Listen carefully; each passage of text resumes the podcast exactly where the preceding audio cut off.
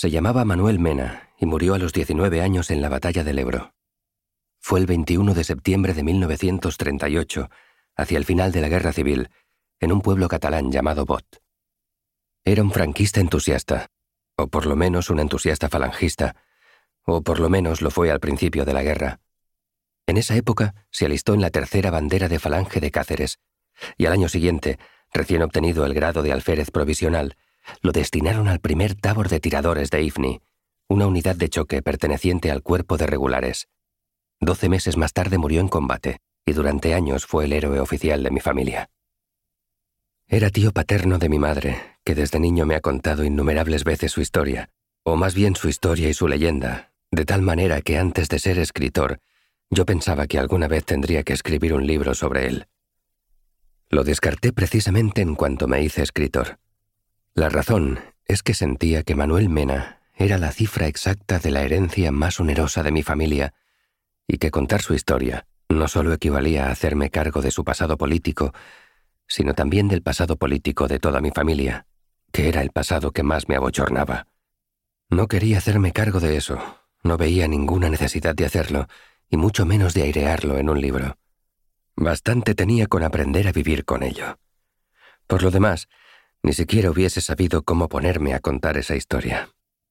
¿Hubiera debido atenerme a la realidad estricta, a la verdad de los hechos, suponiendo que tal cosa fuese posible y el paso del tiempo no hubiese abierto en la historia de Manuel Mena vacíos imposibles de colmar? ¿Hubiera debido mezclar la realidad y la ficción para rellenar con ésta los huecos dejados por aquella? ¿O hubiera debido inventar una ficción a partir de la realidad, aunque todo el mundo creyese que era veraz, o para que todo el mundo lo creyese? No tenía ni idea, y esta ignorancia de forma me parecía la ratificación de mi acierto de fondo. No debía escribir la historia de Manuel Mena. Hace unos años, sin embargo, ese antiguo rechazo pareció entrar en crisis. Para entonces hacía ya tiempo que yo había dejado atrás la juventud. Estaba casado y tenía un hijo, mi familia no pasaba por un gran momento. Mi padre había muerto tras una larga dolencia, y mi madre todavía capeaba a duras penas el trance ingrato de la viudedad después de cinco décadas de matrimonio.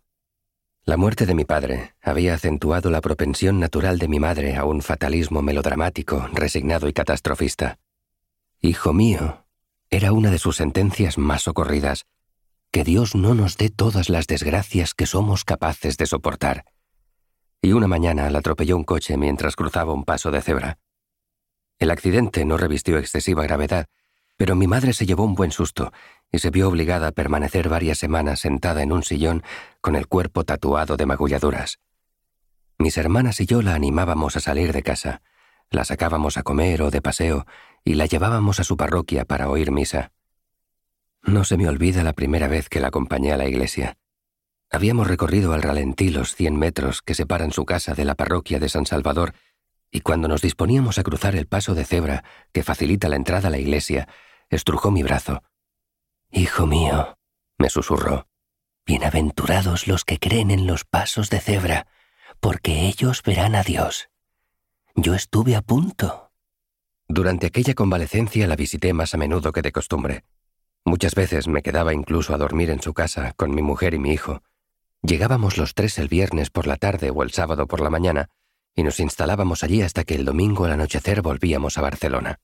Durante el día hablábamos o leíamos, y por la noche veíamos películas y programas de televisión, sobre todo Gran Hermano, un concurso de telerrealidad que a mi madre y a mí nos encantaba. Por supuesto, hablábamos de Iba Hernando, el pueblo extremeño del que en los años sesenta emigraron a Cataluña mis padres, igual que en aquella época hicieron tantos extremeños. Digo por supuesto y comprendo que debería explicar por qué lo digo. Es fácil, porque no hay acontecimiento más determinante que la emigración en la vida de mi madre. Digo que no hay acontecimiento más determinante que la emigración en la vida de mi madre, y comprendo que también debería explicar por qué lo digo. Eso ya no es tan fácil.